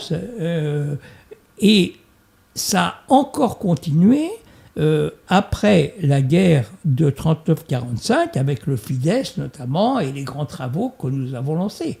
Donc, euh, euh, il y a eu à ce moment-là une augmentation indiscutable, et d'autant plus indiscutable que ça plaisait pas toujours aux contribuables français, parce qu'au bout d'un certain temps, contrairement à ce que certains pensent, et j'ai fait la démonstration, l'Afrique, enfin l'Empire français, coûtait plus cher à la France qu'elle ne lui rapportait. Mais on était aussi parti dans une trajectoire qui faisait qu'on ne pouvait pas dire bon, bon on s'arrête maintenant. D'autant plus qu'on se disait ce sont des investissements pour l'avenir. N'est-ce pas ce que les Anglais ont fait de se dire on s'arrête quand c'est plus rentable?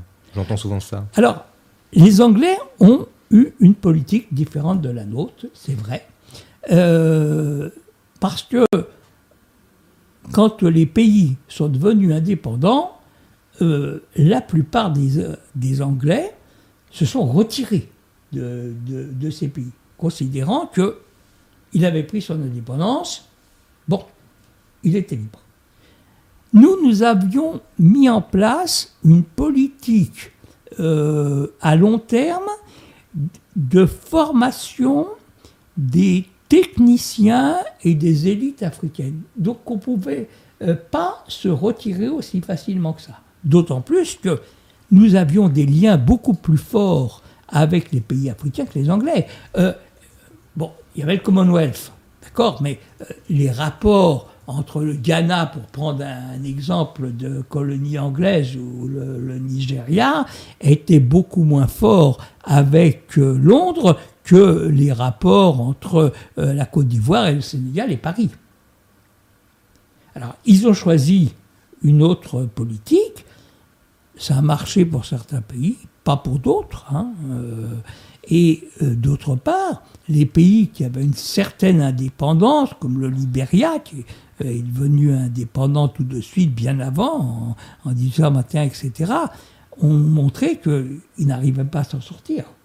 Et euh, la, guerre civile au Libéria et la guerre civile en Sierra Leone ont, porté des coups euh, très importants à l'image que les Africains pouvaient se euh, comment devenir indépendants et autonomes par eux-mêmes.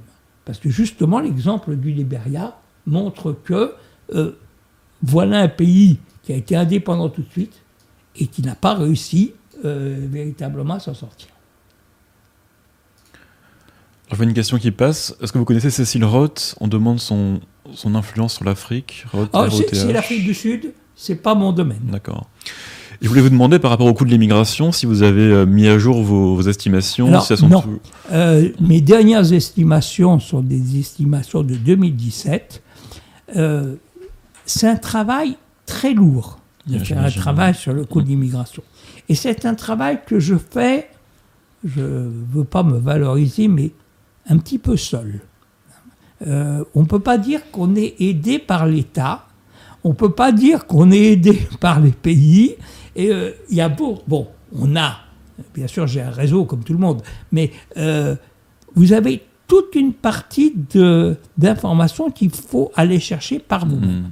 Donc, euh, à l'époque, j'étais toutes choses égales sur un déficit d'environ 20 millions, 20 milliards d'euros en tenant compte des investissements, des ce que rapportaient les immigrés et de ce que coûtaient les immigrés. Et les investissements, c'est très important parce que, en général, on les oublie. Or, nous faisons des investissements vers l'extérieur, c'est-à-dire nous donnons de l'argent en partie pour éviter d'avoir une immigration trop importante, et nous faisons des investissements intérieurs qui sont très importants, c'est 5 milliards par an, euh, pour euh, aider, aménager, favoriser la formation, l'alphabétisation, l'éducation, la politique de la ville et tout. Alors, ces investissements intérieurs, ils rapportent. Euh, parce que ce qu'on a formé, non seulement vont contribuer au développement du pays, mais vont euh, euh, comment rapporter en, en euh, euh, coûts fiscaux, en coûts euh, sociaux, etc. Sauf que ces investissements, ils rapportent 20 ans après. Hmm. C'est-à-dire, vous faites des investissements au temps 1 pour, par exemple, pour l'éducation, pour l'amélioration de l'environnement, et vous voyez le retour sur investissement au temps 17, 18 ou 19. Voilà. Alors, ça, c'était le travail que j'avais fait en 2017, c'est le dernier travail fait là-dessus. Je compte, si euh, euh, la Covid-19, Dieu ou n'importe qui me prête vie, euh, continuer dans les années 2022-2023. Mais pour l'instant, j'ai gelé la question. D'abord, ça ne sert à rien de faire une actualisation d'une année sur l'autre. Il faut un certain recul. J'avais fait une première estimation en 2012, j'ai fait une deuxième estimation en 2017. Je suis persuadé que le coût de l'immigration, toutes affaires a augmenté euh, pour la France depuis 2017, mais je ne peux pas dire, avant d'avoir refait une étude, euh, à combien on se situe aujourd'hui, et je dirais en 2022 ou en 2023 où on en est. Ça a augmenté pour des raisons démographiques simplement Non, ça a augmenté pour plein de raisons. Euh, il y, a les raisons démographiques, il euh, y a euh, le fait que les, une partie des investissements ont été mal faits ou mal utilisés, une partie notamment de tout ce qui a été fait pour l'amélioration de la qualité de la vie, notamment dans des quartiers périphériques, n'a pas généré euh, d'éléments positifs.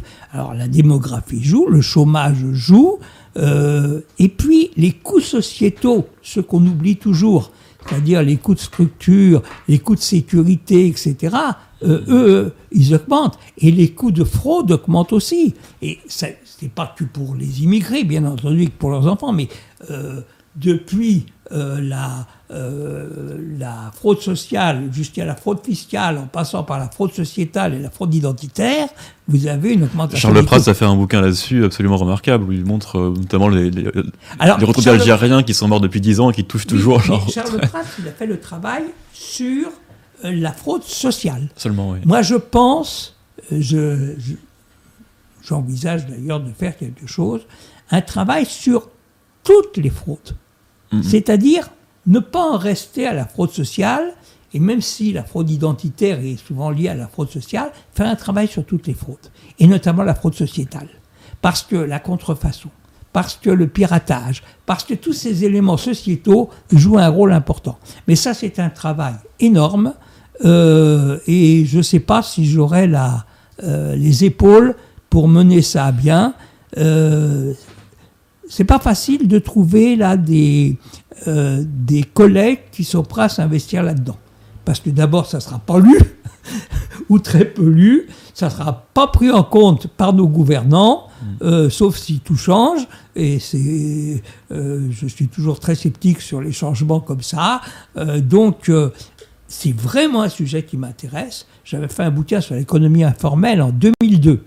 2002. Hein, bon. Et dans lequel je parlais justement de tout ça. Euh, bon, c'est assez dépassé, bien sûr, comme ouvrage, mais euh, ça a eu. Les, premières retombées ont, eu lieu en, 2007 quand euh, la télévision m'a demandé de participer à, un reportage sur l'économie informelle. Parce qu'il aura fallu cinq ans pour découvrir que l'économie informelle, ça existait. Ah bon, donc voilà entendu. J'aurais pu vous demander aussi s'il y avait une, continuité euh, de la politique étrangère de la France. Est-ce que Macron suit ce que faisait Hollande, ce que faisait Sarkozy au niveau des, relations avec l'Afrique Ça doit être un sujet aussi que vous abordez dans l'ouvrage. Oui, euh, c'est un sujet sur lequel euh, on va dire les choses très clairement. Je n'ai pas de position politique. Je ne roule pour personne. Mhm je travaille en indépendant et je souhaite le rester. J'interviens chez vous comme j'interviens dans des radios qui ne sont pas du tout euh, euh, les vôtres. Et euh, je enfin, c'est pas la politique de Sarkozy, de Hollande ou de Macron qui m'intéresse, c'est la politique de la France sous Sarkozy la politique de la France sous Hollande, la politique de la France sous Macron. Et vous ne pouvez regarder ça qu'avec une certaine distance, parce qu'il y a une énorme différence entre les discours qu'on fait, les hmm. promesses qu'on fait et les actes. On pourra juger de la politique africaine de Macron dans deux ou trois ans, pas pour l'instant. En plus, euh, quand on est englué dans l'affaire du Sahel comme on est englué, il est quand même très difficile de porter un jugement. Entendu. Nous pouvons conclure, sauf si Maurice, euh, il y a encore de, oui, j'avais une des questions question et remarques. Que vous disiez à l'instant que vous ne faisiez pas de politique, mais vous savez que tout le monde est un petit peu obsédé par les sujets politiques et vous écrivez des livres parfois sur des sujets un peu politiquement corrects. Oui. Je voulais vous demander quelles étaient vos relations avec, d'une part, le monde universitaire, d'autre part, les médias grand public.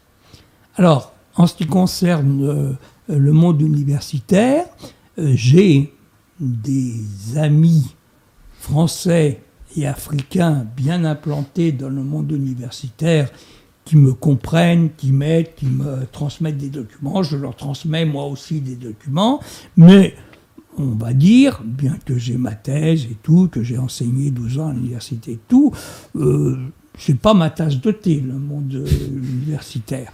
Euh, donc, euh, et une partie des universitaires, notamment de ceux qui sont un peu orientés politiquement à gauche, considèrent que je suis un empêcheur de penser en rond. Bon.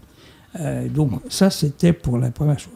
Quant aux médias, bah, quand j'ai sorti euh, l'ouvrage sur l'émigration pour les nuls en 2014, j'ai donc été victime, comme certains le savent, d'une véritable cabale, d'une campagne de désinformation à partir d'un article incendiaire de l'AFP euh, sur l'ouvrage qui a été repris par 51 journaux de la presse euh, audiovisuelle, écrite et du net, qui n'avaient pas lu l'ouvrage, qui n'avaient pas contacté l'auteur, qui n'avaient pas contacté l'éditeur, qui ont repris.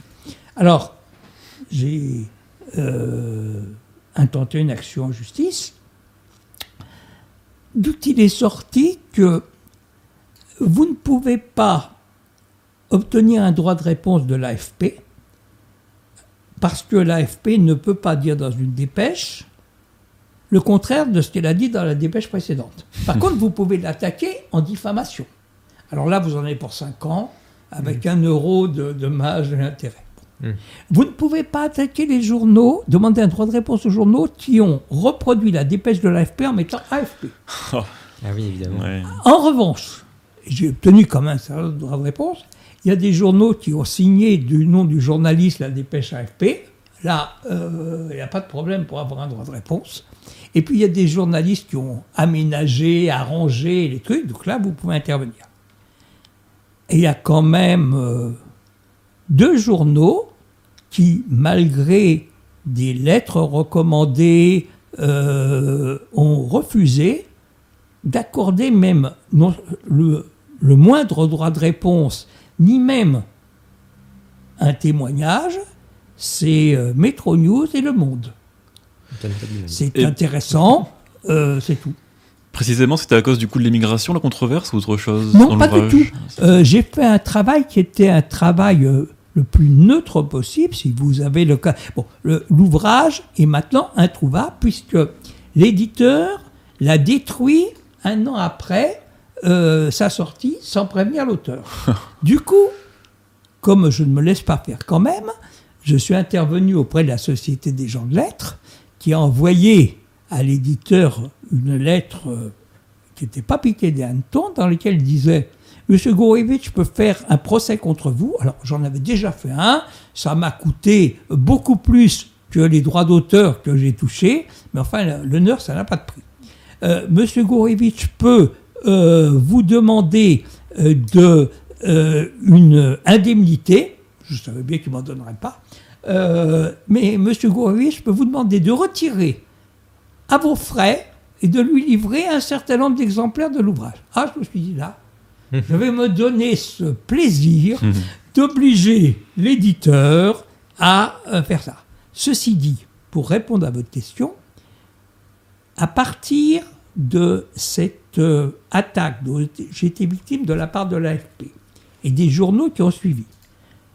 J'ai eu les excuses euh, de, euh, d'une des personnes qui m'avait attaqué, parce que l'AFP avait demandé son opinion à trois chercheurs d'extrême gauche, et il y en avait un que je connaissais, on ne va pas donner le nom ici, il est très très connu, pour plein d'autres raisons, euh, mais il m'a fait ses excuses en disant, écoutez, j'ai pour rien, moi je n'avais pas lu votre livre, mais l'AFP m'a dit, Monsieur Gourevitch dit ça. J'ai dit, c'est une connerie. Euh, j'avais jamais écrit ça. bon. Euh, mais j'ai été presque ostracisé dans une grande partie des médias qui me donnaient la parole. Et euh, pour donner des exemples très précis, j'intervenais très souvent à France 24 ou à BFM. Hmm. Depuis, je n'ai plus eu de nouvelles. Euh, j'avais de temps à autre des articles dans le Nouvel Obs, dans le Figaro et tout ça. Je n'ai plus de nouvelles. Si le Nouvel Obs m'a dit jamais plus, euh, on fera appel à vous. Au moins, c'est bien. Quel que soit ce que vous faites d'ailleurs, parce que je, mm. je fais des tas d'autres bouquins qui n'ont strictement aucun rapport. Je fais un, un polar interactif, j'ai fait un bouquin sur les cocktails qui a eu un prix, j'ai fait un dictionnaire de, euh, de la littérature de jeunesse du XVe siècle aujourd'hui en France et dans tous les pays du monde. Non, mais euh, voilà, ça, ça veut dire vous êtes blacklisté. Et donc, je suis blacklisté dans un certain nombre de médias. Mhm. D'accord. Quel que soit ce que j'écris. Écoutez, est-ce que vous voulez donner un, mot de conclusion sur l'ouvrage pour ceux qui viennent d'arriver peut-être en cours de route et qui n'ont pas suivi je pense, euh, euh, vous savez, c'est toujours très bête. On dit euh, la meilleure façon de prendre connaissance d'un ouvrage, c'est de le lire. Mais je veux dire que le, la France en Afrique 1520 à 2020, euh, c'est quand même euh, une somme de travail. Je pense que c'est un ouvrage suffisamment sérieux, suffisamment objectif, suffisamment précis et pas non plus rebutant euh, qui intéressera, je pense, une partie de vos lecteurs. Très bien. bien. Merci monsieur d'être venu, c'était particulièrement intéressant. Merci à Maurice Seclin d'avoir euh, assisté Pierre Le Tiremont, moi-même qui a réalisé. Et puis je vous dis à très bientôt pour bah, une autre émission et peut-être pour un, bah, nouvel ah, ouvrage avec Henri Desquin. Il, va y avoir. En espérant euh, qu'il soit Il y a deux autres ouvrages qui sortiront dans l'année. Au revoir.